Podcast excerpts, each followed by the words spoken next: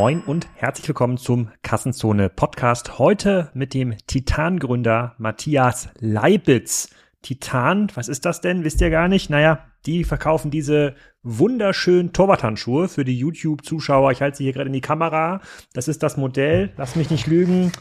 Alien 2.0 Gravity Blue Größe 11 verlose ich hier auch ähm, nach dem Podcast. Also der Erste, der sich hier meldet und sagt, ich bin Torwart, kann das gebrauchen, ich habe große Hände, Größe 11 ist die größte Größe, passt so Leuten so ab 1,75 Meter bis 2 Meter würde ich jetzt mal behaupten. Die kann man anziehen. Mega geiles Business. Die machen, ähm, ja, die revolutionieren die Torwarthandschuhbranche. Die großen Marken konzentrieren sich ja auf Schuhe und Trikots, aber für diese kleinen Accessoires, für diese Spezialpositionen, da gibt's noch gar nicht so viele ähm, Anbieter. Und Titan ist da auf einem total krassen Weg unterwegs. 15 Mitarbeiter, 12 Millionen Umsatz, starkes Umsatzwachstum.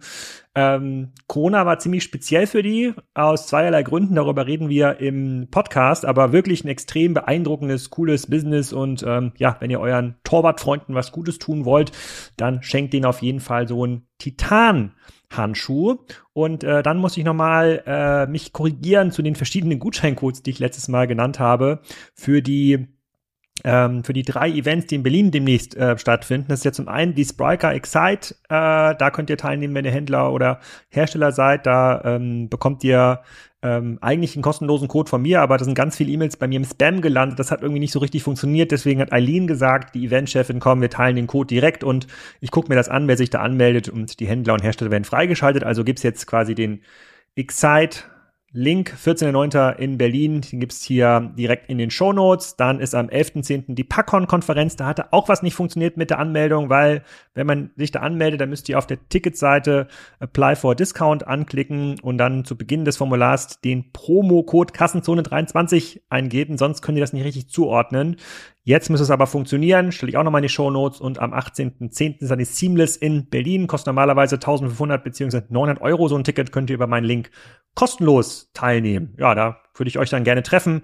Und an diesem Wochenende ähm, schaue ich mir mal an, was die Seamless in Riyadh macht, in Saudi-Arabien. Ähm, da gibt es mittlerweile ja auch die ein oder andere Aktivität, die verfolgenswert ähm, ist. Da ähm, gebe ich mit meinem Schwester-Podcast Commerce Talks zusammen mit dem äh, Middle East Co-Host Dina Gallagher machen wir ein kleines Dinner. Da kommen die 60 wichtigsten Leute dieser Messe oder die in Riyadh bei großen Unternehmen, die ganz digital Geschicke kontrollieren. Super spannend für mich. Könnt ihr euch dann anhören in den Commerce Talks Podcast. Erzähle ich ein bisschen was auch in der nächsten Folge, äh, was ich da so erlebt habe. Ich, äh, das müsste vielleicht sogar zum nächsten Donnerstag schon klappen. Jetzt aber erstmal ganz viel Spaß. Ach ja, das passt ja auch zum Thema Saudi-Arabien. Fußball, genau. Viel Spaß mit Matthias und Titan. Moin Matthias, willkommen zum Kassenzone Podcast. Heute geht's um Torwarthandschuh. Das ist ja auch meine alte Profession. Leider nicht im Fußball, sondern im ähm, Handball. Da brauchte man keine Handschuhe. Ähm, aber ich hätte mir in, mancher, in manchen Situationen welche gewünscht. Erzähl doch mal ein bisschen was zu dir und zu eurer Marke Titan. Ja, hi Alex. Ähm, erstmal vielen Dank für die Einladung in den Podcast äh, Kassenzone. Höre ich selber auch immer gerne. Ähm, letztens erst äh, True Fruits mir angehört, fand ich sehr spannend ja, also da erstmal danke, dass wir das geschafft haben, hier zusammenzukommen. Ähm, kurz was zu mir. Ich bin Matthias und ähm, einer der Mitgründer von Titan. Hab das zusammen mal nach dem Studium, jetzt schon lange her, 2010 war das, gemeinsam mit meinem besten Freund Manuel ähm, gegründet. Damals noch war unser Ansatz, wir gründen mal eine Firma, dass wenn wir mal eine gute Geschäftsidee haben, dass wir dann keine Anfängerfehler machen, dass wir mal alles ausprobieren können im Kleinen. Dass das aber schon wirklich die richtig geile Geschäftsidee war, das wussten wir damals noch nicht. Das hat dann echt noch sechs Jahre gedauert, bis da der Knoten bei uns geplatzt ist. Was machen wir denn bei uns bei Titan? Ähm, bei Titan stellen wir Torwarthandschuhe und alles, was der Torhüter braucht, von Kopf bis Fuß ähm, her und vertreiben das Direct to Consumer weltweit. Ähm, die Torwarthandschuhe entwickeln wir für Amateurkeeper, aber auf einem Level wie Profi-Torwarthandschuhe in der Bundesliga, in der Champions League, in der Premier League etc. zum Einsatz kommen. Und so sind wir aus einem kleinen Hobbyprojekt ähm, gestartet, wo wir wirklich noch Webseite auf der Couch programmiert haben, damals noch mit Strator, selber aus der Garage vers verschickt haben und sind jetzt ähm, angelangt bei zehn äh, Shops weltweit in unterschiedlichen Märkten. Europa natürlich ganz stark, Deutschland, da kommen wir eigentlich ursprünglich her. USA ist jetzt noch mit dazugekommen mit einer eigenen Tochterfirma. Japan machen wir gerade auf. Also wir sind voll auf Expansionskurs und unser Ziel bei Titan ist es, langfristig für Torwarthandschuhe einfach die Nummer eins auf der ganzen Welt zu werden. Du hast gerade schon zehn Shops genannt. hast, kannst du uns mal so ein gewisses Gefühl geben für Umsatzgrößenordnung? Wie viele Mitarbeiter habt ihr, damit man weiß, wie groß denn dieses Titan eigentlich ist? Also wir sind ganz schlank aufgestellt. Ähm, manchmal wundert es mich nämlich, wenn ich höre, wie viele Mitarbeiter andere äh, Startups ähm, äh, so aufführen. Aber wir sind hier bei uns im Office in Herbolzheim. Von hier, sag ich mal, ähm, tun wir Marketing, Support, Produktdevelopment für die ganze Welt machen.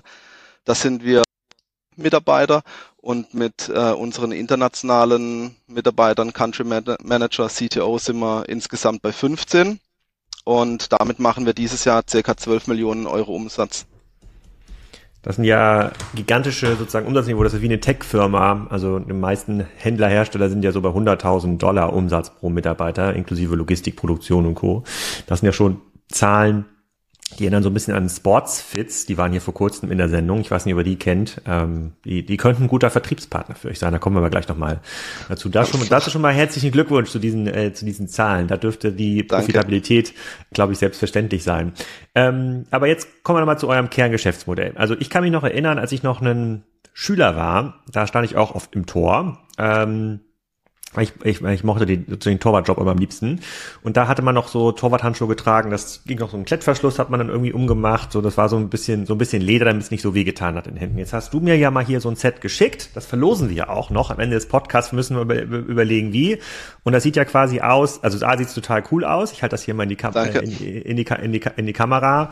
Und äh, da fühlt man sich ja auch quasi schon wie ein richtiger Torwart, wenn man diese Handschuhe ähm, anzieht über was für einen Markt reden wir denn? Also ich meine, vielleicht begrenzen wir es erstmal auf Deutschland. Also wie viel, wie viel Torleute in Deutschland äh, gibt es denn und wie oft kaufen sie sich eigentlich einen Torwarthandschuh? Als ich das Businessmodell zum ersten Mal gehört habe, meine ich, das ist, glaube ich, ein gutes Beispiel eine, für eine zu kleine Nische. Aber da lag ich ja falsch.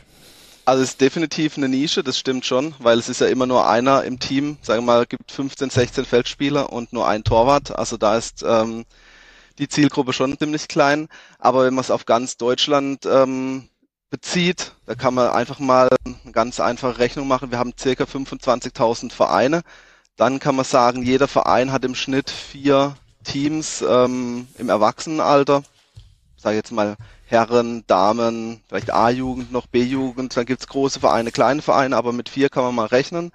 Dann sind wir so bei knapp ähm, 100.000 Torhütern, 125.000 Torhütern, je nachdem, wie man es äh, aufzieht.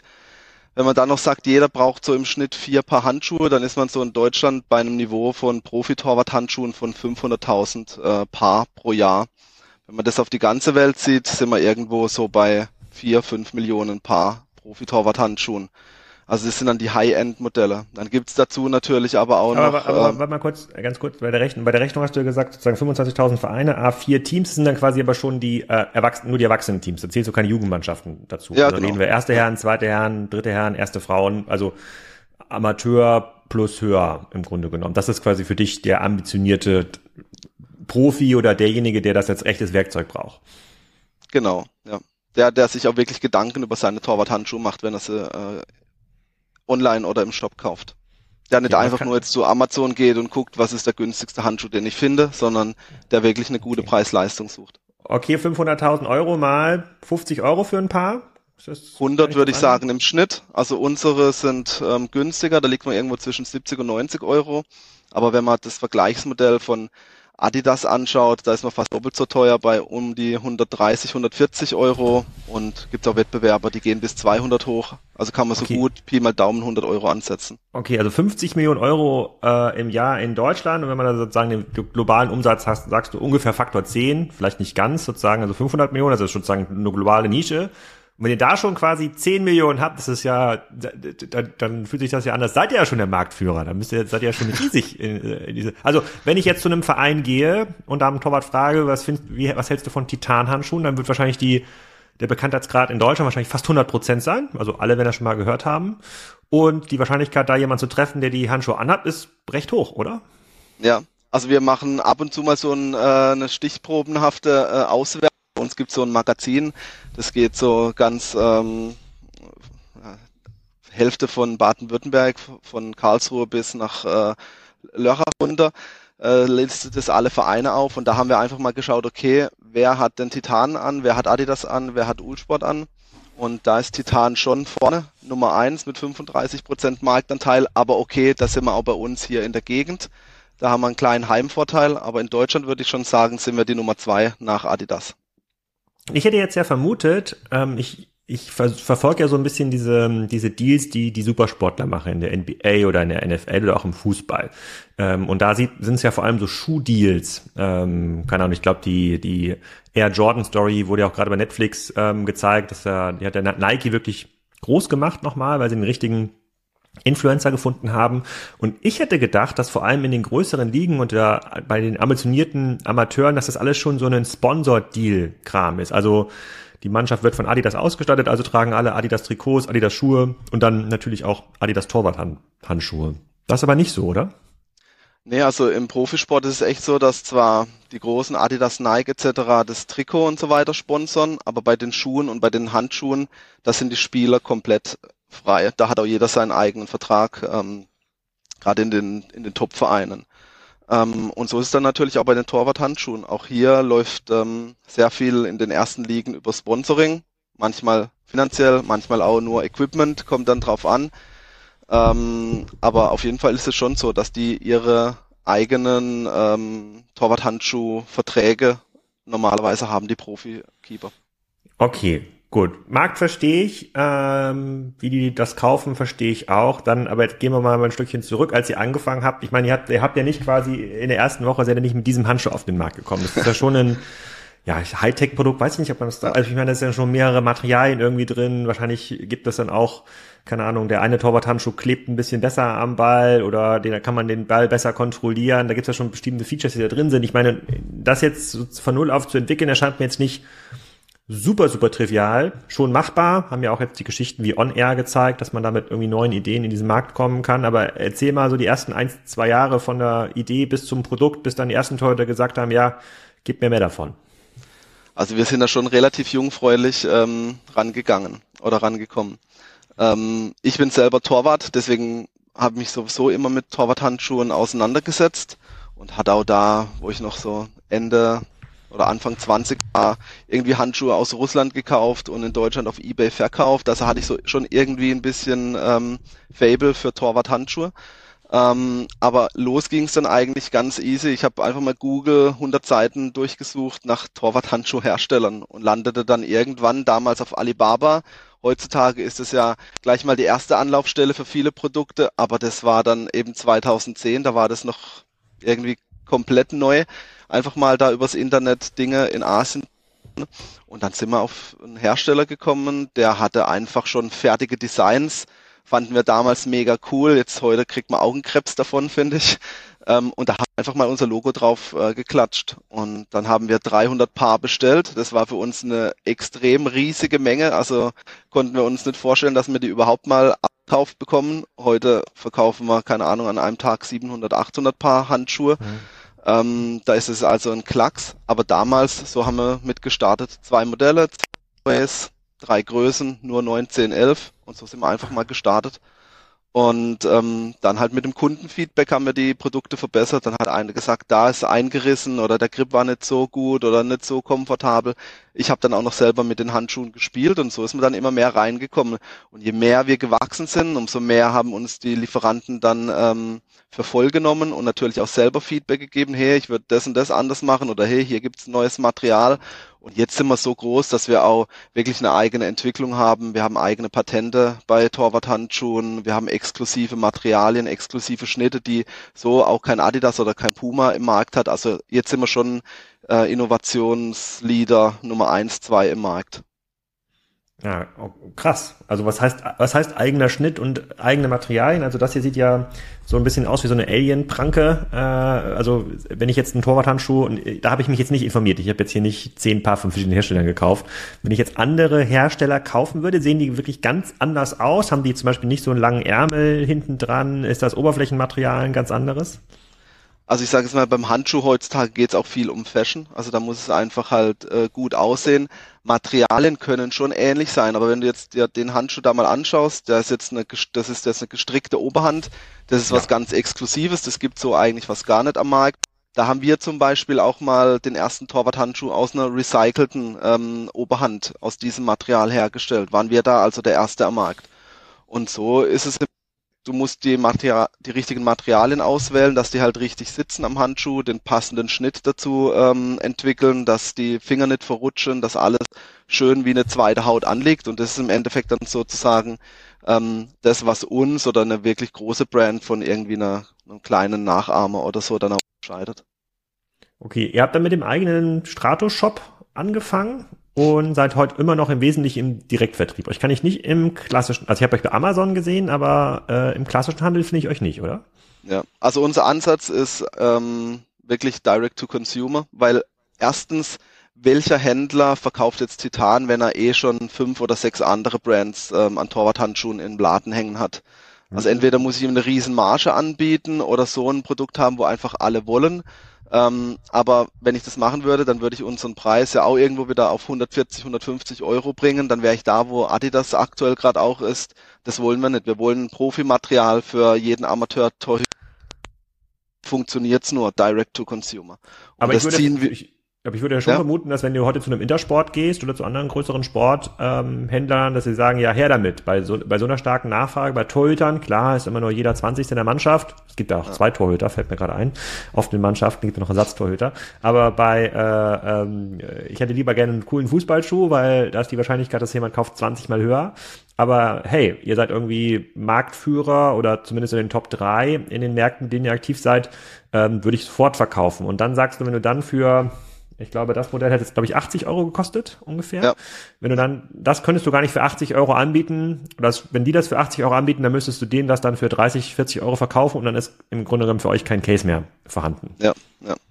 Also es wird sehr oft bei uns angefragt, aus die Großen in der Branche, also die großen Händler in der Branche möchten immer, dass wir ähm, bei ihnen aufgenommen werden äh, und möchten gerne unsere Handschuhe verkaufen. Aber für uns ist es wirklich kein Ansatz in den großen Märkten, weil wir sagen, wir sind die, die 24-7 Torwart-Handschuh denken, leben. Bei uns im Team sind 80 Prozent Torhüter, äh, die hier auch angestellt sind. Und das wird man bei einem Händler einfach nie hinbekommen. Da fehlt die Leidenschaft, da fehlt dann auch die Expertise oder vielleicht auch der, das Herzblut, so ein Produkt richtig, richtig gut zu präsentieren. Und das können wir einfach nur auf unserer eigenen Seite.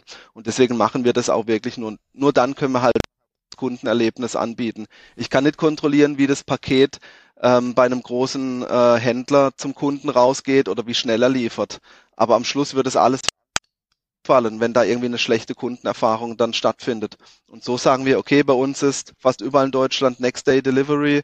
Äh, wir haben geiles äh, Packaging, cooles und so weiter. Und das wollen wir einfach auch so weitermachen. Äh, es gibt Länder, gerade aufstrebende Länder, wo wir neu reingehen, Polen oder Vietnam, Thailand, sowas, da haben wir, oder Spanien, da haben wir Händler, ja, die helfen uns, den Markt aufzumachen, aber so in den richtigen Core-Märkten, Deutschland, USA, da sind wir nur mit eigenem äh, Online-Shop äh, aktiv. Und mhm. Amazon, mhm. klar, da muss man einfach sein, weil da 50 Prozent vom Online-Traffic einfach oder E-Commerce-Traffic einfach stattfindet. Aber bedeutet das auch 50 Prozent eures Umsatzes findet bei Amazon statt? Nee, also das Verhältnis ist ganz anders so circa 20 Prozent läuft über Amazon. Also wir haben schon extrem treu. Hm. Wir, wir, haben schon extrem treue Kunden, ähm, loyale Kunden, die dann auch eher in den Online-Shop gehen und dort äh, kaufen. Die haben da Vorteile, da gibt's dann äh, Limited Editions beispielsweise, die gibt's dann nur im Online-Shop. Ähm, Amazon sind wir auch immer ein Stück weit teurer. Klar, da hat man höhere Gebühren wie im eigenen Online-Shop. Das heißt, wir merken auch, dass da immer so ein Shift stattfindet vom Amazon-Kunden zum, äh, zum Store-Kunden bei uns. Und äh, das versuchen wir natürlich auch zu pushen. Aber wie habt ihr es denn geschafft, in die größeren Ligen so ein bisschen hochzukommen? Also ihr seid jetzt noch gar nicht so lange am Markt, also sagt so grob zwölf Jahre alt. Ähm, und ich habe gelesen in eurer Historie irgendwas bei René Adler dazu äh, ähm, gekommen. War das so euer Key-Influencer in der, in der Wachstumsphase, der dann irgendwie die Profis überzeugt hat? Weil ich würde erwarten, dass ein Amateur-Torwart, keine Ahnung, ich äh, wohne ja hier in, in Gettorf, vom Gettorfer SC, der orientiert sich ja wahrscheinlich an den Bundesligatoren und schaut, was haben die denn eigentlich für Handschuhe an? Und solche Handschuhe möchte ich dann auch. Und solange das jetzt niemand in der Bundesliga oder der Premier League trägt, wird es dann schon schwer, so eine breite Coverage zu haben. Also müsste ja diese Überzeugung von so ein paar Profis dürfte ja key sein in der, in, in der Markterschließung. Was war da der, der, der, der, Breakthrough-Moment für euch? War, war das dann René Adler oder wie hat das funktioniert? Ja, also Titan war ja lang ein Hobby eigentlich von Manuel und mir. Und irgendwann dann 2016 haben wir gemerkt, okay, da geht wirklich was, da können wir auch ähm, jetzt mal richtig Vollgas geben und ähm, auch von eigenem Geld mehr investieren. Haben dann eine GmbH gegründet und kurze Zeit später ist dann der René ähm, beziehungsweise sein Management auf uns aufmerksam geworden. Und so hat dann ähm, in 2017 ist dann der René äh, bei uns eingestiegen, wo er damals SV zu Mainz gewechselt ist und war dann wirklich unser erster Markenbotschafter. Klar, Gesellschafter bei Titan, aber auch Profi, der mit den Handschuhen in der Bundesliga gespielt hat und war da dann auch ein großer Katalysator für uns.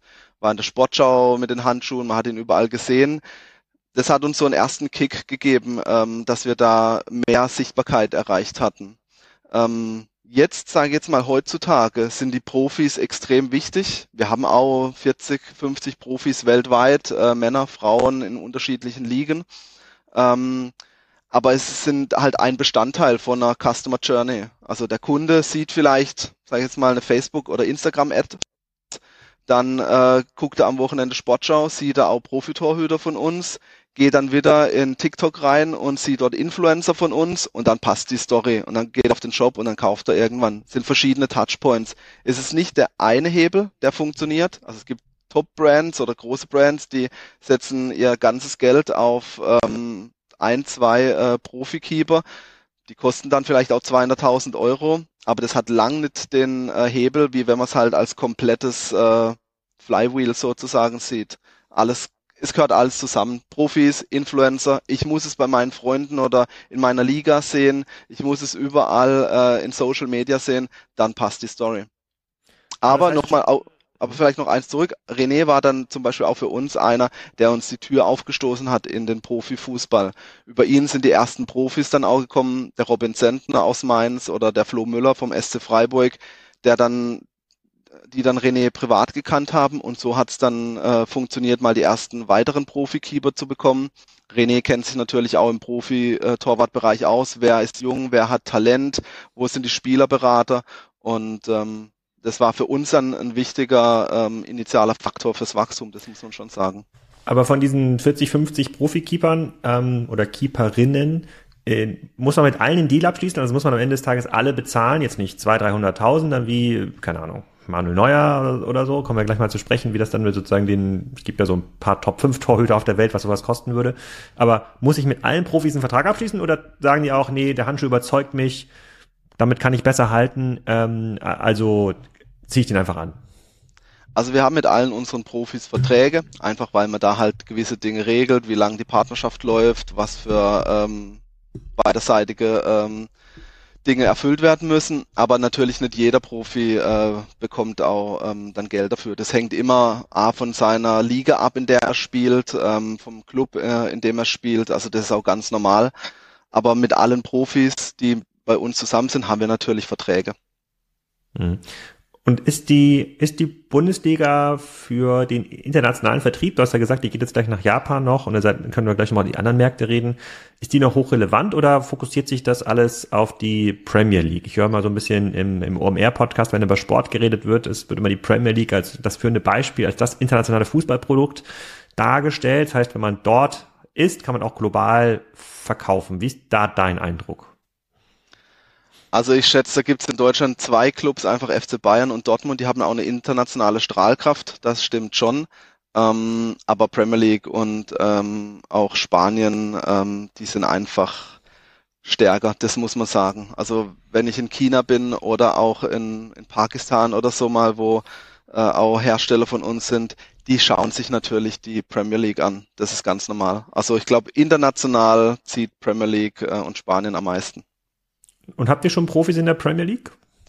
Ja, wir haben äh, Stefan Ortega von Man City. Der war ja auch aktuell gerade mhm. äh, hoch im Rennen beim FC Bayern. Hat dann für ihn leider nicht geklappt, aber ähm, der hat letztes Jahr mit unseren Handschuhen den FA Cup gewonnen. Ähm, dann Kaminski von Luton ist jetzt ähm, auch in der Premier League angekommen, auch ein Keeper von uns. Also sind wir aktuell gerade bei, bei zwei in der Premier League. Ist Ortega erster Torwart bei Man City? Nee, Nummer zwei, da ist Ederson die Nummer eins. Und man, das ist aber schon nochmal ein Riesenunterschied, oder? Wenn man jetzt, wenn man jetzt, wenn Ederson die Handschuhe tragen würde, würde man wahrscheinlich noch einen richtig, richtigen Kicker haben in der, gut, Man City hat jetzt, hat jetzt quasi auch Triple-Gewinner, das wäre natürlich nochmal eine andere Hausnummer. Klar, das muss man schon sagen auch wahrscheinlich die Social Media Reichweite vom Ederson ist äh, nochmal um einiges höher. Wobei man auch sagen muss, das ist ja nicht das einzigste, die Social Media Reichweite. Am Schluss, wie viel Torhüter sind, ähm, sind in der Community dann von einem Torwart auch drin? Je größer ich bin, wenn ich fünf Millionen Follower habe, da sind da wahrscheinlich auch viele, die einfach nur Fans sind oder ähm, nur was mit dem Club zu tun haben, aber jetzt gar nicht selber Fußball spielen. Also muss man dann differenziert betrachten. Es gibt da jetzt meiner Meinung nach keinen Torhüter, der so eine, ähm, eine Komplettlösung wäre. Einfach den hole ich mir und dann brauche ich nichts weiteres mehr machen, sondern wie ich schon vorhin gesagt habe, im Endeffekt ist es immer ein, eine Mischung aus allen Touchpoints, die es halt gibt. Dadurch, dass ihr eure Influencer total gut kennt, also ja, also und die auch abstufen könnt. Ne? Ähm, erste Bundesliga, erster Torwart ist wertvoller als dritte Bundesliga, zweiter Torwart. Ähm, könnt ihr dann denen auch einfach individuelle Torwart-Handschuhpakete schicken und sagen, guck mal hier lieber, keine Ahnung, Dirk Müller äh, von Holstein Kiel, ja, war ich gestern beim, Fuß, beim Spiel, kann ich den mal, den mal nehmen, den gibt's da gar nicht. Oder den, den Däne, ja, von Holstein Kiel, das ist da der erste Torwart. Noch, nach dem gestrigen Spiel würde ich sagen, muss er sich wahrscheinlich äh, demnächst auf der Bank orientieren. Aber dem könntest du doch einfach einen Set Torwart-Handschuh schicken, vielleicht mit so einem schönen Däne-Sticker. Man sieht ja auch, was die immer für Farben tragen. Der trägt immer gelb, würde natürlich gelbe Handschuhe bekommen. Und dann ist ja die Wahrscheinlichkeit, dass er damit irgendwie rumspielt, gar nicht so gering. Macht ihr sowas? Ähm, nee, machen wir nicht. Äh, wir suchen uns eigentlich die Torhüter ähm, aus. Also ihr sucht eure Torhüter ähm, konkret aus, aber es wäre noch eine Wachstumsstrategie, die ich gerade vorgestellt habe. Also man könnte das aus, man könnte es ausprobieren, sozusagen random Torwarthandschuhe an Leute schicken, die vielleicht eine große Influencer ähm, schafft haben, also viele Follower auf ihren Social Media Profilen und vielleicht halten sie den Handschuh dann mal in die Kamera. Aber wie funktioniert das jetzt in ganz neuen Märkten? Du hast gerade im Intro gesagt, ihr schaut euch Japan an. Ja. Wie funktioniert das da? Okay, Japan ist jetzt vielleicht wieder was ganz Spezielles, aber grundsätzlich, wenn wir in einen neuen Markt gehen, müssen wir, sagen wir jetzt mal, gehen wir mal einfach, erster Schritt, wir gehen nach Portugal. Ähm, da müssen wir gar nicht viel Neues machen. Ähm, das komplette Setup, was wir haben, Shop, Infrastruktur, Logistik, Produkte etc., die funktionieren in Portugal genauso gut äh, wie in Deutschland. Das heißt, wir müssen sozusagen einmal nur den Shop spiegeln oder kopieren, übersetzen und dann sind wir schon ready für einen neuen Markt. Was wir dann immer machen, ist, wir schauen uns, ähm, dass wir lokal ähm, einen Country Manager aufbauen. Das ist immer ein lokaler Torwart oder Torwarttrainer, der den Markt kennt, der weiß, wie Torhüter sprechen, dass äh, wenn auch die Übersetzungen kommen, dass sie halt wirklich on point sind. Da kann man nicht mit DeepL oder Google Translate arbeiten, sondern da braucht man Native Speaker, wie zwischen den Pfosten stehen. Lass das mal Google auf Portugiesisch übersetzen. Weiß nicht, ob da wirklich das Richtige dann am Schluss rauskommt. Und ähm, also deswegen suchen wir immer einen Country Manager, der selber ähm, Torwart ist und der baut dann mit uns zusammen den Markt vor Ort auf. Im ersten Schritt ganz wichtig sind halt die richtigen Übersetzungen, dass Shop und Ads äh, funktionieren, dass die ähm, wirklich 100% native sich anhören. Und dann im zweiten Schritt ähm, gehen wir ran, ähm, wir suchen uns Influencer-Lokale, wenn es da welche gibt, also Social-Media-Influencer. Ähm, schauen wir eigentlich immer, dass wir den größten im Markt ähm, dann auch auf Titan-Seite ziehen und da eine exklusive Partnerschaft machen und dann ein, zwei Profis. Das reicht dann eigentlich schon, weil die Profis, die braucht man nur sozusagen nochmal dann als Bestätigung, okay, wir versprechen Profiqualität und da gibt's auch jemanden in der äh, lokalen Liga, der mit den Handschuhen von Titan spielt, dann ist die äh, Story rund. Dann machen die Country Manager den lokalen Support. Das ist auch immer ganz wichtig. Du hast hier einen echten Ansprechpartner, der dich auch versteht, der weiß, was am Produkt vielleicht kaputt gehen kann oder was man dagegen tut. Und so bauen wir dann den Markt auf. Und dann ist es natürlich, ja, läuft es dann halt über die Zeit. Wenn einer mal in unserem Kosmos drin ist, dann bleibt er auch zu 60 Prozent wirklich ähm, bestehen. Also wir haben extrem hohe loyale Kundschaft. Eigentlich müssen wir nur versuchen, die Kunden einmal an unsere Handschuhe zu, äh, zu bekommen und dann bleiben die auch dabei. Und das ist dann auch das Interessante, weil die Customer Lifetime Value von einem Torhüter ist extrem hoch. Ich brauche vier Paar Handschuhe pro Jahr, dann spiele ich vielleicht 15 Jahre Fußball, dann bin ich schon bei 60 Paar Handschuhen. 60 mal 100 Euro, sind wir bei 6000 Euro plus noch anderes Equipment. Also das ist schon ein ganz interessanter Case. Hm, ja, das stimmt. Das ist echt, äh, das ist echt gut. Und ihr, ihr fokussiert euch ja auf den Torhüter. Also ich kann dann noch irgendwie Stutzen, Trikot und Co. in eurem Shop kaufen. Aber gibt's da auch elektronische Produkte? Also kann man irgendwie Handschuhe smart machen, mit irgendwelchen Sensoren ausstatten, denen dann sagen, guck mal, du fängst den Ball eigentlich immer zu sehr mit den Fingerspitzen, so versuch dich da irgendwie anders zu positionieren. Ist, ist das auch eine Möglichkeit? Also wir denken auch schon in die Richtung nach und ähm, es gibt auch Sensoren, die Dinge messen können, aber wir haben noch nicht wirklich rausgefunden, was wir für einen konkreten Benefit für einen Kunden machen können. Außer dass er vielleicht weiß, okay, wo habe ich gefangen, aber was würden wir dann daraus ableiten? Also da sind wir noch nicht so weit, dass man irgendwie ähm, Gadgets oder sowas oder Variables ähm, aus den Handschuhen macht. Okay, gut. Also auch keine Torwart-NFTs bitte. Dann lass uns noch mal zwei, drei Jahre zurückgehen. Wir hatten das im Vorgespräch schon kurz besprochen. Ähm, Corona hat ja auf die, äh, auf den Sport einen riesen Einfluss gehabt und man durfte keinen Mannschaftssport mehr machen. Ich, ich konnte mich nicht immer daran erinnern, weil ich mache gar keinen Mannschaftssport, aber für ein Business wie euers war es wahrscheinlich nicht so geil. Ja, also uns wirklich den Stecker gezogen. Wenn man gewohnt ist, dass normalerweise paar hundert Bestellungen am Tag reinkommen, hat Corona das auf fünf Prozent abrasiert und dann waren wir vielleicht noch bei 10, 20 Bestellungen am Tag. Und das war dann auch fürs Team hier echt eine harte Zeit, denn wir mussten alle in Kurzarbeit schicken. Ähm, zum Glück haben die aber alle auch gut mitgezogen und sind auch ähm, durch Corona dann bei uns geblieben und jetzt auch weiterhin im Team.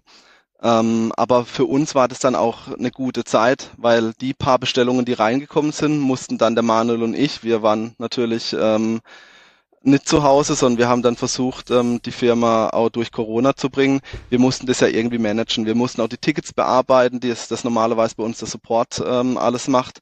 Und so haben wir dann schon einige Dinge aufgedeckt, die wir besser, schlanker machen können, automatisieren können, ähm, oder wo es für den Un Kunden unklar war, was denn jetzt zu tun ist. Das haben wir alles eliminiert dann in der Zeit und sind eigentlich extrem gestärkt aus Corona dann rausgekommen.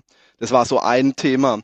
Das andere Thema, was auch noch passiert ist, ähm, Corona ähm, Lockdown ist gekommen und eine Woche später kamen drei Container im Wert von irgendwie, keine Ahnung, 400.000 Euro hier bei uns an, wo wir normalerweise aus dem Cashflow bezahlen wollten, aber wenn halt nur 500 Euro Umsatz am Tag gemacht wird, da kann man sich äh, 400.000 Euro da nicht leisten.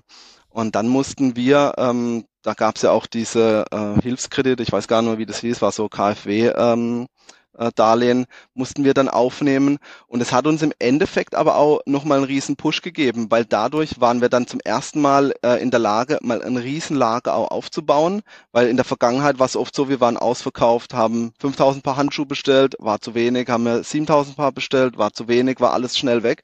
Und so haben wir dann einfach mal das Lager richtig aufgebaut und haben gesagt, irgendwann kommt der Tag, wo Corona wieder vorbei ist und dann können wir aus vollen Rohren feuern. Und jetzt haben wir einfach ähm, aus der Zeit dann ein riesen Wachstum mitgenommen, weil wir endlich die Nachfrage auch richtig bedienen konnten über ein riesenvolles Lager. Wie groß war die, oder nicht wie groß, wie lang war diese Corona-Phase für euch? Wann durfte ich glaube, es war von, es war vier Monate über den Sommer hinweg, wo es mal so krass war. Ähm, und dann kam es ja immer wieder mal, dann wurde es wieder gelockert, wurde auch wieder Fußball gespielt und dann war aber wieder Ende November oder Mitte November war dann wieder ähm, Schicht im Schacht bis Februar oder so. Und das Schlimme war eigentlich immer, man konnte nicht richtig planen. Man wusste nicht, wann äh, geht's wieder auf, wann wird zugemacht. Dann konnten wir echt schwierig für uns auch den Absatz planen, mussten da dann auch durch eine eklige Zeit durch, hatten da natürlich dann auch äh, Verlust gemacht in, in dem Corona-Jahr, aber nichtsdestotrotz ähm, sind da eigentlich echt äh, smooth durchgekommen durch diese Zeit und jetzt auch extrem gestärkt. Das hätten wir bestimmt nicht geschafft, wenn kein Corona gewesen wäre, weil dann hätten wir wahrscheinlich gar nicht die Zeit gehabt, uns um diese Dinge zu kümmern, weil du weißt ja, wie es manchmal ist, man arbeitet mehr im äh, Unternehmen als am Unternehmen.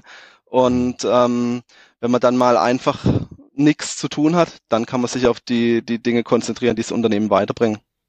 Hm.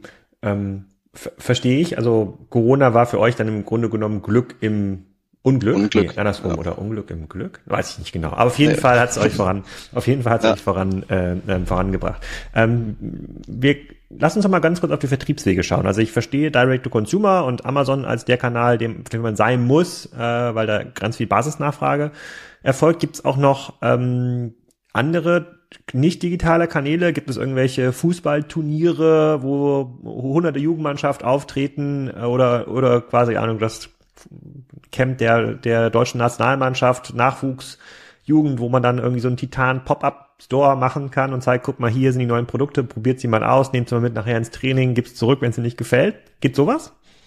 Also was für uns interessant ist, sind Academies. Das kommt auch jetzt in Deutschland immer stärker. Das heißt Torwartschulen, ähm, die dann 20 bis 50 Kids ähm, haben, die sie unter der Woche trainieren oder die dann in den Ferien ähm, Camps machen, wo die eine Woche oder zwei Wochen dann ähm, in einem Fußballtrainingslager sind. Das sind, sage ich jetzt mal, für uns noch so Influencer auf lokaler Ebene, die auch dann unsere Produkte weiterempfehlen. Mhm. Aber darüber hinaus, klar, wir haben auch schon Pop-up-Stores gemacht. Ähm, das ist ein cooles Erlebnis für, für unsere Fans. Aber ähm, es ist dann doch so, dass wir halt eine zu kleine Zielgruppe haben. Wenn wir einen Pop-up-Store, sage ich jetzt mal in Hamburg machen, kommen natürlich 50 oder 100 äh, Keeper aus der ganzen Gegend. Aber da kommen halt keine 1000 beispielsweise. Ist dann halt schnell abgegrast. Ähm, deswegen ist für uns auch der, der einzigst mögliche Ansatz, über E-Commerce und Online zu wachsen. Ganz am Anfang hatten wir es auch versucht, über, über Händler zu gehen beispielsweise, aber das ist auch logistisch gar nicht machbar. Die muss jemand äh, besuchen, betreuen, dann wollen die vielleicht irgendwie Gratismaterial erstmal zur Auslage und so und es funktioniert nicht, wenn man in so einer Nische ist. Deswegen für uns 99 Prozent ist wirklich nur äh, Online-Umsatz. Jetzt sind wir ja gerade äh, in den Wochen nach der ähm, Weltmeisterschaft der Frauen. Ich glaube, war nicht gestern oder vorgestern das Finale? Ich glaube gestern, ne? Hat äh, ähm, Spanien, Spanien gewonnen. gewonnen ähm, ist der Frauenfußballsport für euch eine relevante Nische? Macht das irgendwie mehr als zwei, drei Prozent aus? Wächst das jetzt? Sieht man da eine gewisse Popularität oder ist das eine, eine super Nische in der ohnehin schon kleinen Nische? Also muss schon sagen, in unseren äh, bisherigen Märkten, so Deutschland oder auch restliches Europa, da sind die Männer natürlich stark äh, in der Überzahl. Da würde ich auch sagen, ist es bei uns so vom Verhältnis 90-10, also 90 Prozent äh, der Kunden sind Männer und 10 Prozent der Frauen. Aber wir merken auch, dass das wächst. Also das merken wir über unsere Followerschaft, über die Leute, die äh, kommentieren, ähm, auch über die aktive Nachfrage nach spezieller zum Beispiel Frauenprotektionsunterwäsche, weil die haben einfach einen anderen äh, Körperbau als wir, da, also als wir Männer. Da passt den die äh, das die, die die Protektionsunterwäsche einfach nicht. Dann haben wir darauf was Eigenes entwickelt. Wo es aber komplett anders ist, ist in den USA. Da würde ich sagen 50-50 ist es. Ähm, da ist einfach schon Frauenfußball seit Jahren viel viel präsenter. Die spielen das auch aktiv in den Highschools und in den College Teams und ähm, da haben wir ein ganz anderes Verhältnis. Wir merken aber schon, dass es in Deutschland auch stärker wird. Komischerweise aber merkt man, die ähm, Events, wie jetzt zum Beispiel die Weltmeisterschaft, die wirken sich gar nicht auf aus den, äh, auf den Umsatz. Auch beim, beim Herrenbereich, das wirkt sich gar nicht aus auf den äh, Umsatz. Handschuhe, die braucht man halt, wenn man sie braucht, unabhängig äh, von irgendeinem Event. Wenn die mir kaputt gehen, brauche ich neue. wenn die Saison losgeht, brauche ich neue bei Trikots ist ja so, bei Weltmeisterschaften, dann kaufen sich die Fans ja Trikots, ähm, aber man kauft sich wahrscheinlich jetzt nicht Torwartanschuhe und sitzt damit im Publikum oder vom Fernseher und wedelt damit rum. Ja, habe ich noch gar nicht drüber nachgedacht, aber das ist natürlich schon, das stimmt. Ja. ja. Da braucht, da braucht ihr quasi dann da braucht ihr noch irgendein Accessoire für die Fans. Also das kann dann nicht der Torwarthandschuh sein, das ist vielleicht diese, weißt du, diese großen Klatschpappen, die es gibt, ja, genau. diese riesen Händen.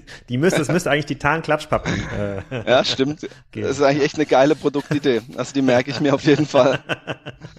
Sowas in der Art, damit man sozusagen, weil die Titan-Klatschpappe, die klatscht nochmal 30 Prozent lauter. Oder ja. so. Oder, die, oder, oder hält das Bier zusammen. fest. Genau, oder die klebt nicht zusammen. Oder irgendwelche Feature, das kann ja nicht so, das kann ja nicht so, äh, kann ja nicht so schnell sein. Aber ja. nochmals, äh, es gibt noch eine Frage, wenn man nach euch googelt, ähm, da hatten wir auch im Vorfeld kurz drüber gesprochen, dann fällt natürlich immer äh, sozusagen, äh, gibt es immer wieder ein, zwei Hinweise auf Olli Kahn, der ja mal ähm, dann 2002, glaube ich, dieses äh, diesen Nickname Titan geerbt hat während äh, während der WM.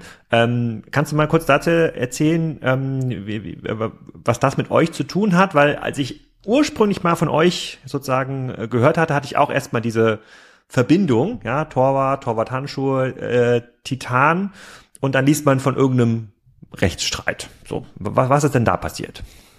Ja, also wir hatten ursprünglich gar nicht Titan gehießen, als wir mal äh, unsere Firma gegründet haben. Das war ein ganz komischer Name, konnte keiner aussprechen. Und dann sind wir auf 2013 auf die Idee gekommen, wir ändern das auf Titan, weil ich war, habe im Tor gespielt geile Torhüter äh, wurden bei uns auch Titan genannt. Also komm, das wäre ein cooler Name, wo sich jeder auch was drunter vorstellen kann. Das ist ein, das Synonym für, für einen guten Torwart. Und ähm, irgendwann 2018 kam dann, wir hatten dann auch die Marke dazu angemeldet äh, zu Titan ähm, Europa und weltweit. Und äh, 2018 kam dann irgendwann eine Abmahnung von ähm, den Anwälten vom Oliver Kahn, weil er meinte, dass wir sozusagen seinen Namen unrechtmäßig äh, nutzen und wollte, dass wir dann Firma, ähm, Marke etc., Webseite äh, umbenennen. Und da wir uns aber hier echt keiner Schuld bewusst waren und gesagt haben, hey, wir haben schon so lange jetzt auch die Markenrechte, ähm, haben wir uns natürlich dem entgegengesetzt und dann kam ein irgendwann ein äh, Gerichtsstreit, der daraus hervorgegangen ist. Das war dann 2018 im November oder so, wurde da verhandelt vor dem Amtsgericht in, ähm, in München. Und im Endeffekt stand dann sozusagen zur Debatte, ist ein Spitzname, Oliver Kahn hatte den Spitznamen Titan, mehr wert als eine Marke. Wo es ganz klar ist, bei Name, Name ist immer mehr wert als äh, eine Marke. Wenn ich jetzt zum Beispiel sage, ich will ähm, eine Online-Shop-Software machen, die heißt Alexander Graf, okay, dann kommst du ums Eck und sagst, halt, das ist aber mein Name, das geht gar nicht. Und dann hätte ich auch keine Chance, selbst wenn ich eine Marke angemeldet habe.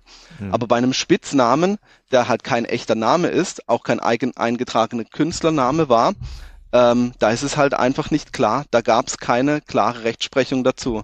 Und das hätte müssen das Gericht einfach dann äh, entscheiden, was hier dann höherwertig ist und ähm, hat aber schon auch angedeutet im Termin, dass sie eigentlich sich da nicht wirklich befähigt fühlen und wir doch uns außergerichtlich einigen sollen, wenn möglich. Und das hat dann auch zum Glück geklappt. Wir haben uns mit dem Oliver Kahn ähm, dann über ein paar Treffen, ähm, sage ich mal, arrangiert ähm, und sind im Endeffekt dann aus meiner Sicht auch als ähm, ja, als, als starke Brand da hervorgegangen. Wir haben weiterhin die Marke Titan, ähm, jeder kennt uns unter dem Namen. Seitdem, das ging ja wirklich durch Bildzeitung, durchs Fernsehen, FAZ hat Interviews mit uns gemacht etc. Ähm, und seitdem kennt uns einfach im deutschsprachigen Raum jeder. Jeder also weiß, also hat, was. Hat der äh, Oliver euch geholfen sogar noch? Sozusagen. Also die Marketing-Story oder die Kampagne hätte sich niemand äh, können ausdenken. Hm, okay. Die Reichweite, wo wir da bekommen haben, das war einfach extrem. Und jeder ist ja immer für den kleinen David und nicht für den großen Goliath. Aber jetzt, wir sind auseinandergegangen, haben uns die Hände gereicht und ist es auch okay. Also hat keiner da einen Groll auf den anderen, jeder geht seine Wege. Olli ist jetzt ähm, bei Bayern, hat es nicht so geklappt, wie er sich vorgestellt hat. Der wird jetzt irgendwas anderes dann bestimmt in der Zukunft machen. Aber wir fokussieren uns einfach auf das, was uns ja. Bock macht, also Handschuhe. Vielleicht wird er ja noch Torwart-Handschuh-Influencer, wer weiß. ähm, wenn ich mir so euer Sortiment anschaue, bei Amazon, aber auch in eurem eigenen Online-Shop, ähm, dann fällt mir auf, dann man könnte ja die äh, Produkte, vor allem diese, ihr habt ja eine ganz starke Farbabstufung, also die, die Materialien oder quasi der Handschuh ist oft der gleiche, aber das hat dann, ist dann ganz anders gefärbt und hat ein bisschen anderes Oberflächenmaterial zum Beispiel. Ähm, man könnte das ja auch nach Vereinen sortieren. Man könnte ja auch sagen, komm, ich mache hier wie bei Kicker erste, zweite, dritte, vierte Bundesliga oder Champions League, Premier League und habe dann quasi immer Vereine, Dortmund, Bayern, Man City, Holstein Kiel äh, und könnte dann immer einen Handschuh da äh, dahinter liegen. Da, darf man das? G ginge das? Weil das wäre doch eigentlich, so denken doch quasi Menschen in ihre, in ihrer Selektion, weil sie einer bestimmten Fußballmannschaft ähm, ja, anhängen. Ich glaube, so denken Fans, aber so denken nicht Torhüter. Torhüter sind da schon sehr auf sich fokussiert und schauen, also wirklich, ich habe vorhin schon mal gesagt, Torwarthandschuhe sind ein Fashion-Produkt. Die Torhüter schauen, dass der Torwarthandschuh zu ihrem Trikot passt, Die schauen, dass der Torwarthandschuh zu ihren Schuhen passt und das ist ihnen wichtig, wenn ihnen Fashion äh, wichtig ist. Aber dies, die meisten Torhüter sind jetzt nicht irgendwie Kräuter Fürth-Fan und wollen deswegen jetzt einen grün-weißen Handschuh haben, sondern die sind stolz auf ihre Leistung in ihrem Team und haben, was einfach zu ihnen geil passt. Ich glaube, möglich wäre das schon, dass man so äh, eine Sortierung drin hat, aber ich glaube, so denkt einfach der Torhüter nicht. Der Fan, aber der Torhüter nicht. Aber was wir da haben, mhm. ja, vielleicht was wir da einfach im Kunden anbieten, ist, wir haben nicht nur unsere Standardmodelle, sondern wir haben auch ähm, als erster im Markt äh, einen, einen Konfigurator, einen 3D-Konfigurator entwickelt, wo äh, der Torhüter sich die Torwarthandschuhe einfach so designen kann, wie er Lust hat, in den Farben, in den Features, alles so, wie es einfach für ihn passt, auch wenn es das Modell genau in der Farbwahl im Standard gar nicht gibt. Hm. Und dann würdet ihr quasi einen einzelnen Handschuh oder ein einzelnes Handschuhpaar produzieren lassen für den Torhüter? Ja, genau. Also wir haben da einfach einen automatisierten Prozess, da kann sich das ähm, in einem Konfigurator online zusammenstellen und dann geht es als Einzelauftrag wirklich wie ein Sondermodell für einen Profi äh, in die in die Fertigung bei uns. Dauert dann halt länger, vielleicht so zwischen vier bis sechs Wochen. Ähm, aber dann hat der Kunde wirklich sein ähm, Einzelstück, seine Sonderanfertigung. Weil die Fertigung ist ja komplett ausgelagert in Asien. Das sind dann quasi Hersteller, mit denen ihr gewachsen seid. Vielleicht noch ein, zwei, die ihr mal ursprünglich über Alibaba kennengelernt habt. Die sitzen da irgendwie und bekommen dann über einen Datenfeed von euch die Produkte, die sie produzieren sollen. Ja, genau. Und wie, wie, wie fit sind denn diese Hersteller? Also wir haben jetzt im Rahmen ein paar anderer Podcasts mit Flo Heinemann oft gesprochen über Timu, Shein und da ging es immer darum, hey, die Produktionsmethoden, die Produktions Qualität, Quantität in China, das ist eigentlich unschlagbar. Klar, es gibt bestimmte Kategorien, da gibt es vielleicht bessere Fabriken in Vietnam oder Bangladesch oder Pakistan, aber eigentlich sind die uns ähm, schon weit voraus. Wenn man jetzt so einen Torwarthandschuh in Deutschland wieder produzieren wollen würde, wo auch immer, in Fürth, ja, da findet man gar niemanden, der das, der das kann. Also, wie nimmst du das denn wahr? Oder was ist denn dein Eindruck? Also, ist dann quasi dein, dein Pendant aus China? Sind die wirklich so gut? Sind die, haben die eine, haben die, haben wir richtig gute Ingenieure beim Thema Materialqualität? Äh, haben die dann so Forscher, die gucken sozusagen, wo klebt eigentlich der Ball besser, an welchem Handschuh, so wie man sich das früher vorgestellt hat, wie deutsche Ingenieurskunst ähm, funktioniert. Was, also, sind die uns wirklich Dekaden voraus bei sowas? Also sind so ein paar Sachen, die da zusammenspielen, aber wenn man mal vielleicht ähm, anfangen will, kann man in Deutschland noch einen Handschuh äh, fertigen, sage ich ganz klar nein. Da gibt's überhaupt nicht mehr das Know-how. Also Näherinnen oder Näher, die das äh, machen können, weil ein Torwarthandschuh zu fertigen ist viel ähm, manuelle Arbeit. Das kann man jetzt nicht in eine Maschine stecken, das läuft hochautomatisiert durch, sondern wird wirklich an der Nähmaschine ähm, das genäht. Ähm, ich würde sagen, die Branche ist jetzt ähm, nicht, ähm, sage ich jetzt mal, super digitalisiert äh, auf der Seite. Sagen wir auf unserer Verkäuferseite extrem, ähm, aber auf Herstellerseite, da läuft noch wirklich ganz vieles analog mit Excel-Listen etc. Da kommt es wirklich eher so auf die Handwerkskunst ähm, an weil auf jedes Modell anders aussieht. Keine Ahnung, das äh, ist komplett anders wie dieses Modell. Das kann ich gar nicht mhm. durch die Maschine, also durch eine Maschine automatisiert laufen lassen, sondern da brauche ich noch jemanden, der mitdenkt, der beim Nähen aufpasst. Ähm, also die Prozesse, sage ich jetzt mal, ab der Fabrik zu uns nach Deutschland, da kann man schon extrem viel machen, aber sonst, wenn man einfach in der Fabrik mal selber dann ist, da sitzen ganz viele Näherinnen einfach am Tisch, so wie wenn man sich vorstellt, wie ein T-Shirt oder eine, eine Hose oder so genäht wird, so wird auch ein Torwarthandschuh genäht, also an der Nähmaschine, das wird sublimiert mit irgendwelchen Farben ähm, etc.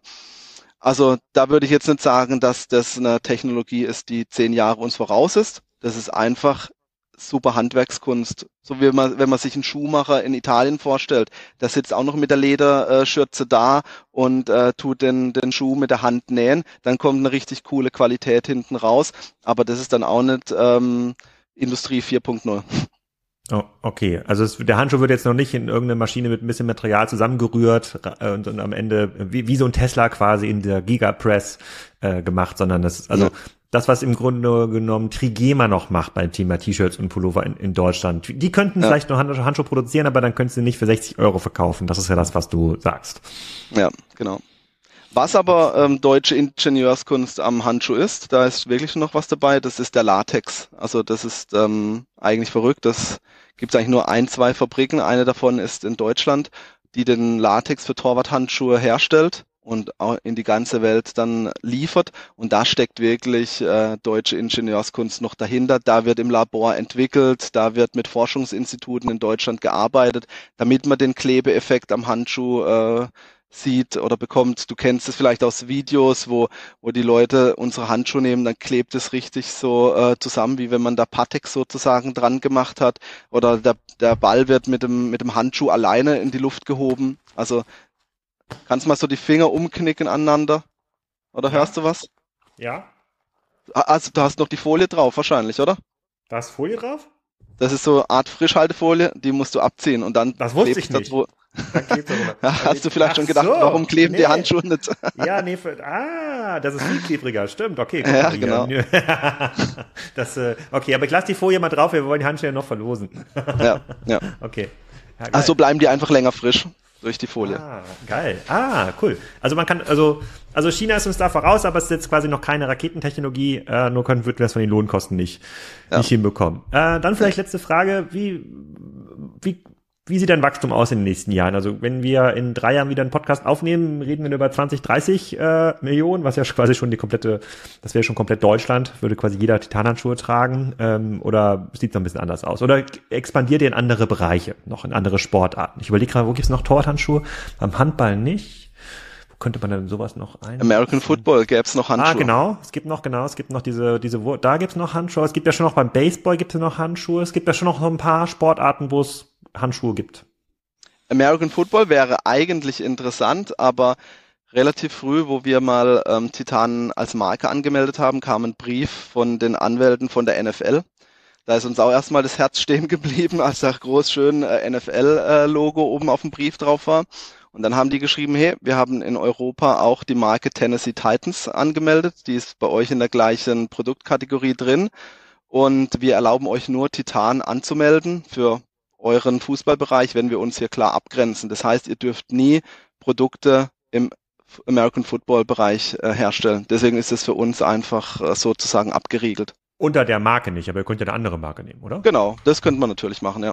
Aber da fehlt uns mhm. die Expertise, muss ich sagen. Und im Torwart-Handschuh-Bereich gibt es noch extrem viel Wachstum. Also der Manuel, mein Mitgründer, hat da das echt mal äh, richtig cool gesagt. Er hat gesagt, wir sind wie so eine Art Hidden Champion, wie Stiel, äh, Bohrmaschinen oder ähnliches. Und ein Hidden Champion aus dem Schwarzwald, wo kann der eigentlich wachsen? Nur über die Internationalisierung, weil einfach der Markt sonst zu klein ist. Und das ist auch mhm. unsere Strategie. Also wir wollen da krass internationalisieren. USA ist da so ein, ein Zielmarkt für uns. Da ist in vier Jahren äh, die Weltmeisterschaft oder in drei Jahren ist da die Weltmeisterschaft wieder die investieren extrem viel in Fußball und dass der noch populärer wird. Dann kommt Kanada und Mexiko bei der WM mit dazu. Also das ist Nordamerika ist ein richtig interessanter Markt für uns. Und wo ich uns sehe, ist also in 2025 wollen wir die 25 Millionen erreichen. Und äh, das langfristige Ziel, wenn wir die Nummer eins für Torwart-Handschuh werden möchten, dann müssen wir, oder dann ist unser Ziel, äh, eine Brand zu werden, die 100 Millionen Euro Umsatz global macht. Hm. Okay, war das ja möglich. Also das ist, da reden wir Klar. jetzt ja nicht über irgendwie 50 Jahre, sondern das, das ist, das ist ja möglich. Und äh, gibt es dann irgendwelche coolen Marketing Taktik-Dinge, die euch schon vorschweben, äh, vorschweben, dann in drei Jahren kann man ja geile Sachen machen. Ähm, da kann man jetzt anfangen, sich vorzubereiten. Wie gesagt, diese Klatschpappen, die erwarte ich auf jeden Fall von euch. ich weiß nicht genau. Das, amerikanische Publikum funktioniert ja ein bisschen anders beim Fußball als das europäische Publikum. Ich habe ja. gelernt zum Beispiel, ich hatte mal den Manager von ähm, einem dieser neuen Vereine in LA äh, kennengelernt ähm, und die schicken Fan-Delegationen nach Europa, zum Beispiel nach Rotterdam oder Dortmund, damit die das lernen, wie diese Fangesänge und dieses ganze Zeugs.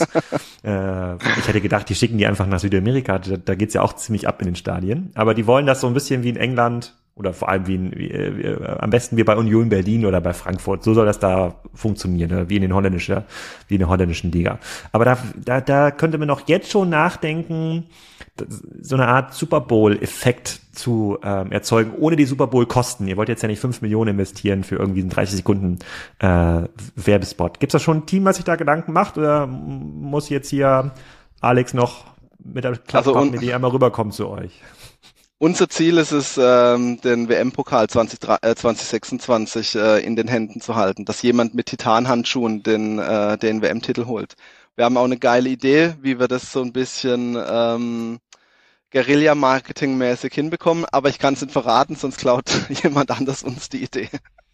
Aber wir, wir haben auf jeden Fall einen geilen Plan, äh, wie wir es schaffen wollen, äh, den WM-Pokal zu holen. Ihr könnt ja, ihr könnt ja einfach diesen Nussritt kaufen da, der, der sich reingeschummelt hat bei der, bei der WM-Feier von, von Messi und dem. Ich glaube, der macht, der macht für Geld alles. Äh, den gibt er einfach ja. einen großen, großen Seilstreuer, äh, sozusagen noch ein paar Torwarthandschuhe, dann läuft er dann irgendwie Stimmt, mit Handschuhen so. Genau. Das, der Nussritt, der wird es auf jeden Fall machen für Geld. Der versucht es auf jeden Fall wieder 2026. Okay. Ja. Vielleicht fallen mir noch ein, zwei Ideen ein, aber das ist auch mal ein geiles Ziel, sozusagen ähm, Titan, der Titan, äh, äh, Titanhandschuhe halten den Weltpokal hoch in, äh, in 2026. Das doch mal ähm, ambitioniert und wahrscheinlich sogar möglich. Also ist ja gar nicht so. Also möglich auf jeden Fall. Ja. Wir reden hier von über 10% Wahrscheinlichkeit. Sehr geil. Matthias, äh, vielen Dank. Ich hoffe, wir sozusagen, wir, wir haben ja die ein, zwei Tonprobleme, konnten wir dann in der Post-Production äh, rausstellen. Sonst nehmen wir einfach nochmal auf, aber hat mir auf jeden Fall Spaß gemacht. War sehr cool. Vielen Dank dir. So, das war's. Anmeldungen nicht vergessen. Excite, 14.09. in Berlin. Pacon, 11.10. in Berlin und die Seamless, 18.10. in Berlin. Nächste Woche geht's weiter, ähm, auch wieder mit so einem Direct-to-Consumer-Geschäft. My Harry. Da kann man extrem gute WPC-Hölzer für die Außenterrasse kaufen und mittlerweile auch Akustikplatten für drin. Total krasses und cooles Geschäft aus Österreich und äh, für so Heimwerker wie mich ein Träumchen. Ähm, zwischendurch sollen eigentlich auch noch eins, zwei Energiezone-Folgen erscheinen. Ich hatte den Gründer von Lichtblick oder den einen der ersten Mitarbeiter von Lichtblick, der war zu Gast. Dann ist der Tibber-Gründer hier schon zu Gast gewesen. Aber an diesem Sonntag äh, muss ich leider in Riad die Stellung halten und habe keine Zeit, den Energiezone-Podcast zu schneiden. Dafür dann aber die nächsten beiden Sonntage umso mehr Energiezone-Content und dann muss ich mir mal so langsam überlegen, wie wir Energiezone ausgründen können. Wenn da jemand von den Hörern Lust hat, das mit mir zu machen, so einen Kanal anzulegen und ähm, sich zu überlegen, hey, wie kann man das gut vermarkten, äh, welche potenziellen Gäste gibt's da noch dazu, vielleicht auch Bock hast auf, auf so eine Moderationstätigkeit, also es gibt genug Themen bei Energiezone, die man machen kann. Ich komme da neben Kassenzone gar nicht äh, zu allen Dingen, die da Sinn machen und äh, freue mich über Rückmeldung. Einfach an alex.kassenzone.de schreiben oder in der Discord-Gruppe diskutieren. Ich hatte gehofft, das im August schon machen zu können, aber wird jetzt wohl eher was für Q4. In diesem Sinne, bis nächste Woche. Tschüss.